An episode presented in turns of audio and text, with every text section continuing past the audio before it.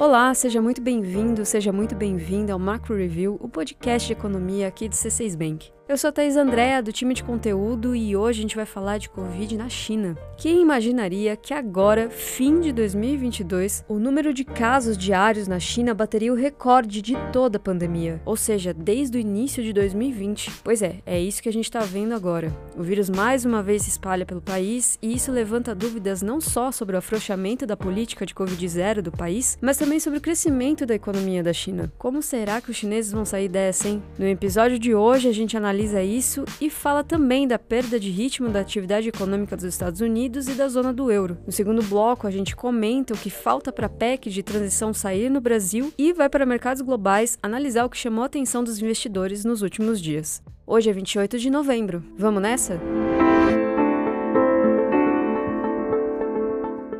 Duas semanas depois de anunciar o relaxamento de algumas das restrições em curso, a China se vê agora obrigada a dar um passo para trás. É que as novas subvariantes da Omicron estão se disseminando em alta velocidade no país, do sul ao norte. Os novos casos diários de Covid estão passando de 40 mil, segundo dados de 28 de novembro. O número supera o pico de casos de abril, época em que regiões como Xangai, importante centro financeiro do país, entraram em lockdown por bastante tempo. Foi quando as fábricas e o comércio pararam de funcionar e milhões milhões de pessoas foram impedidas de circular. Dessa vez é Pequim que está em estado de alerta. Na sexta-feira passada, segundo a imprensa, residentes de parte da cidade foram orientados a não sair de casa a menos que fosse necessário. A capital chinesa reportou 10 dias atrás a primeira morte por Covid em seis meses. O quadro atual contrasta com o baixo número de casos dos últimos meses. É só ver que entre a última semana de maio e o fim de outubro desse ano, a média de infecções estava em mil por dia, nível considerado baixo. Isso era inclusive motivo para que muitas pessoas pressionassem o governo no sentido de relaxar as restrições.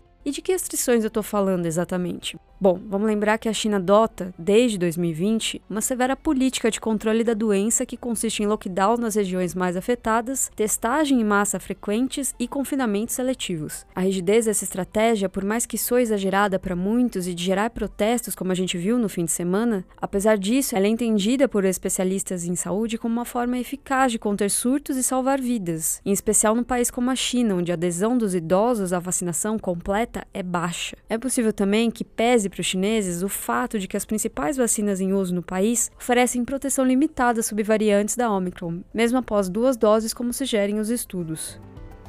O interessante de observar agora é o timing de anúncio que a China fez de 20 medidas para aliviar as restrições sanitárias no país. Em resumo, a China reduziu o tempo de quarentena de infectados, definiu o fim da testagem em massa em muitas áreas, aumentou o número de leitos em hospitais e ampliou a vacinação. Isso foi no dia 11 de novembro. A nova onda da doença que a gente vê agora, então, vem como um balde de água fria sobre as medidas de relaxamento da política de Covid-0. Isso desanima quem estava com a esperança de ver a economia voltar com tudo. Os números mais recentes, aliás, mostram que o desempenho econômico chinês tem estado fraco, e eu comento três deles aqui. Primeiro, as vendas no varejo chinês caíram meio por cento em outubro na comparação com o mesmo mês de 2021. Segundo, o índice de gerentes de compras, que é aquele indicador que serve como termômetro da atividade econômica, ele ficou abaixo de 50 na China em outubro, que indica a contração da economia. E tem um terceiro dado que mostra que o desempenho econômico da China está mais fraco. As exportações caíram 0,3% em outubro em relação ao mesmo mês de 2021. E existe a possibilidade de que as restrições na atividade dos portos contribuíram para essa queda nas exportações. E olha que esses dados que eu mencionei ainda nem mostram o impacto da nova onda de Covid na economia chinesa. Até porque, até o fim de outubro, o número de casos ainda estava baixo. E a gente não pode esquecer de comentar que isso tudo que eu falei não só não é bom para a China, como não é bom para o mundo. A gente sabe que quando a China vai mal, o mundo tende a ir mal. Essa ideia, a propósito, é desenvolvida em detalhes no episódio 9 do nosso podcast. Além disso, além de saber que o mundo vai mal quando a China vai mal, a gente também sabe que uma China que cresce menos prejudica também seus parceiros comerciais, incluindo o Brasil. Basta lembrar que 30% de tudo que a gente exporta vai para o território chinês.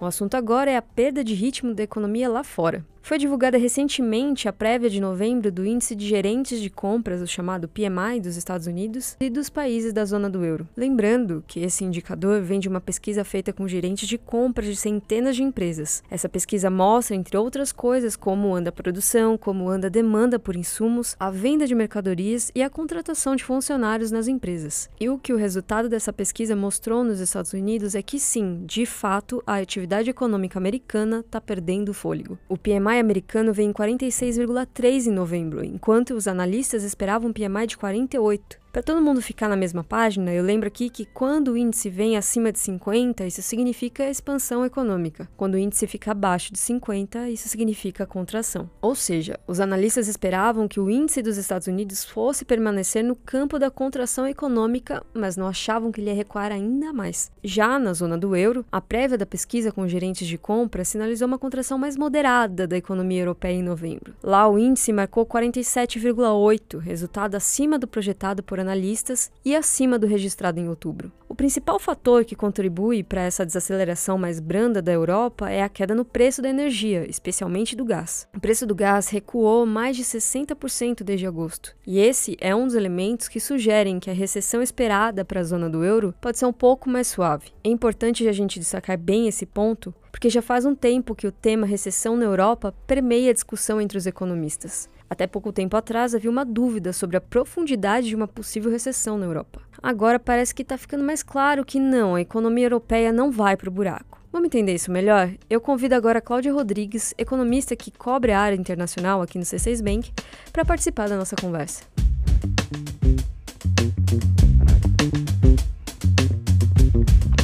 Thaís, o risco de uma recessão intensa ou prolongada na Europa diminuiu. A gente já percebe isso em alguns indicadores que medem atividade econômica. O índice de gerente de compras que você mencionou, por exemplo, indica que a atividade da indústria do setor de serviços parou de piorar na zona do euro. Ele voltou para perto de 50, o que significa que a contração agora está mais moderada. Esse mesmo indicador mostrou que a pressão sobre os preços diminuiu, um sinal de que pode haver aí algum alívio na inflação para os europeus. Outro sinal de que o risco de uma recessão mais profunda na Europa ficou menor é que o volume de gás natural nos estoques dos países europeus está elevado. Os estoques estão cheios porque os europeus vêm importando grandes volumes de gás liquefeito de regiões como os Estados Unidos e Oriente Médio. Outra coisa que ajudou a manter o estoque de gás lá em cima foi a temperatura amena nos últimos dois meses. O frio ainda não começou para valer na Europa, então menos aquecedores foram ligados, menos gás foi consumido. Isso tudo reduz o risco de um racionamento de energia. É uma notícia alentadora. Além disso, a gente vê que, apesar da desaceleração da economia europeia, a taxa de desemprego na Europa está num nível baixo, no mínimo da série histórica, que é 6,6%. Isso ajuda a manter o consumo, ajuda a manter a economia girando no continente europeu. Agora, não dá para negar que o custo de vida continua alto. A inflação está no maior nível da história da zona do euro e o dinheiro que os europeus estão tendo que pagar por energia assusta. Pensa que o preço do gás hoje ainda é quase o dobro de janeiro desse ano. É verdade que já teve pior. Poucos meses atrás, quando a Rússia começou a indicar que ia parar de fornecer gás, o preço chegou a quadruplicar. Então agora está melhor, mas de qualquer forma continua pesando no bolso. Ou seja, nem tudo são flores, mas as chances de haver uma recessão muito forte na zona do euro diminuiu.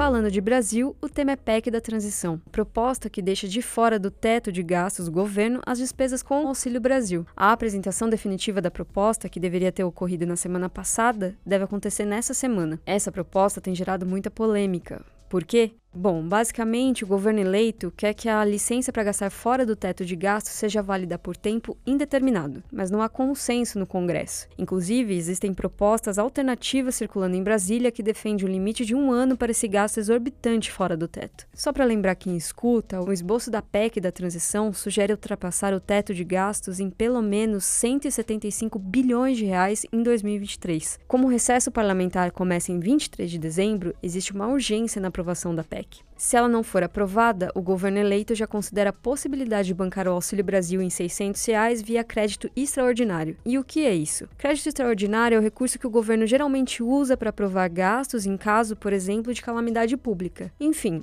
Independente do caminho pelo qual virá o dinheiro, o X da questão está no aumento de gastos elevadíssimos sem contrapartidas, sem cortar despesas em outras áreas menos relevantes, por exemplo. Na nossa visão, isso é negativo para a sustentabilidade da dívida do Brasil. Isso afasta os investidores do país. E é também importante dizer que a ampliação das despesas do governo pode dificultar a desaceleração da inflação. Aliás, a gente explicou isso em detalhes no episódio 34. Se você quer entender a relação entre dívida, inflação e juros, esse é o programa que você tem que ouvir, episódio 34. Agora, a gente parte para a análise dos mercados em nível global com o um comentário da Gabriela Santos, estrategista de mercados globais do JP Morgan Asset Management. A Gabriela mora nos Estados Unidos há mais de 20 anos e acompanha de lá, de Nova York, os movimentos que chamam a atenção dos investidores. E adivinha qual foi o tema que dominou a conversa dos últimos dias? Uma dica: tem tudo a ver com o assunto que abriu o programa de hoje. Semana passada tivemos muita atenção do mercado na China uh, com muitos movimentos na China no mês de novembro. Nas duas semanas anteriores, as primeiras duas de novembro, os mercados chineses tinham subido quase 25% no mercado acionário e com a moeda chinesa subindo quase 2%. Isso foi relacionado a um otimismo com relação a três medidas de relaxamento uh, de política econômica e diplomática na China. Primeiro, o anúncio de 20 medidas de relaxamento das políticas de implementação do zero Covid. Segundo, 16 medidas que foram anunciadas para apoiar o setor imobiliário. E número três, mais conversas diplomáticas entre China, Estados Unidos, Alemanha, Japão, diminuindo o volume das tensões geopolíticas. Essa semana, porém, uh, um certo pessimismo voltou para o mercado chinês, uh, com uh, as ações chinesas caindo quase 4% semana passada e a moeda chinesa se depreciando quase 1%. Isso porque, como mencionamos, os casos voltaram a subir na China, níveis que não víamos desde abril, e com isso, algumas medidas de confinamento foram reimplementadas. Isso mostra que estamos agora em um processo de transição uh, de viver com o vírus na China e vão ser dois passos para frente, um passo para trás, e com isso os mercados chineses estão tendo um certo alívio, mas claro, vai vir com alguns dias de decepção no curto prazo. Esses eventos na China, pensando uh, mais globalmente, têm afetado os mercados também, especialmente via os preços de petróleo. Existia um otimismo no começo do mês sobre reaceleração econômica na China ano que vem, e com isso os preços de petróleo estavam subindo perto de 100 dólares por barril. Porém, desde então, ah, especialmente essa semana passada, tivemos uma queda de novo nos preços de petróleo, mais próximo a 85 dólares por barril, parte relacionado a um pouco mais de pessimismo com relação à reaceleração na China nos próximos meses, e com isso menos demanda por petróleo e energia de uma maneira mais ampla.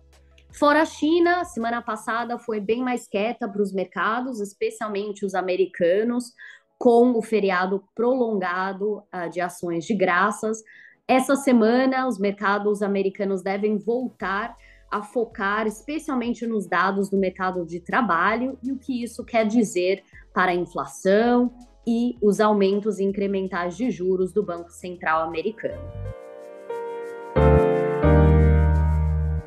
Hora da nossa agenda. Eu compartilho aqui os principais dados econômicos que a nossa equipe acompanha nesta semana. Na quarta-feira, dia 30, sai a taxa de desemprego do Brasil do mês de outubro. Nossa expectativa é que a taxa fique em 8,5%. Se confirmada, vai ser a 17ª queda seguida do indicador, isso considerando a série livre das oscilações sazonais. Na quinta-feira, 1 de dezembro, o IBGE divulga os dados do PIB brasileiro do terceiro trimestre. A gente espera um crescimento de 0,4% contra o trimestre anterior. Isso significaria um avanço menor do PIB depois de três trimestres de crescimento em torno de 1%. Esse, aliás, é um assunto que a gente já analisou bem no Macro Review. Se você curte o assunto PIB, é só procurar o episódio 34 do nosso podcast. Combinado?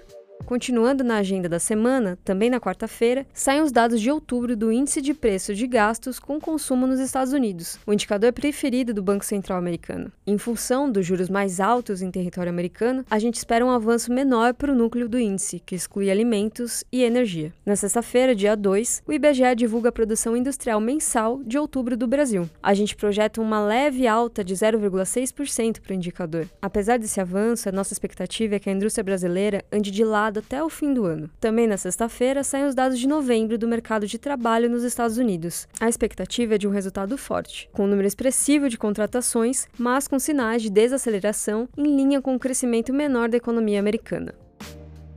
Bom, é isso. Chegamos ao fim de mais um Macro Review e quem faz parte da equipe econômica do C6 Bank são o Felipe Sales, a Cláudia Moreno, a Cláudia Rodrigues, o Eliezer Jacob e o Felipe Mack. A produção e roteiro são desse time todo, junto com a Nayara Fraga e Malena Oliveira. A edição de som é comigo mesmo, Thaís Andréa. E a divulgação nas redes sociais é da Karina Campos, David Romai e Sara Santana. O Macro Review é um podcast semanal e você pode ouvir a gente em várias plataformas, no canal do C6 Bank do YouTube, no Spotify, Apple Apple Podcasts, Deezer, Pocket Casts, Google Podcasts, você escolhe. Uma boa semana para você e até a próxima.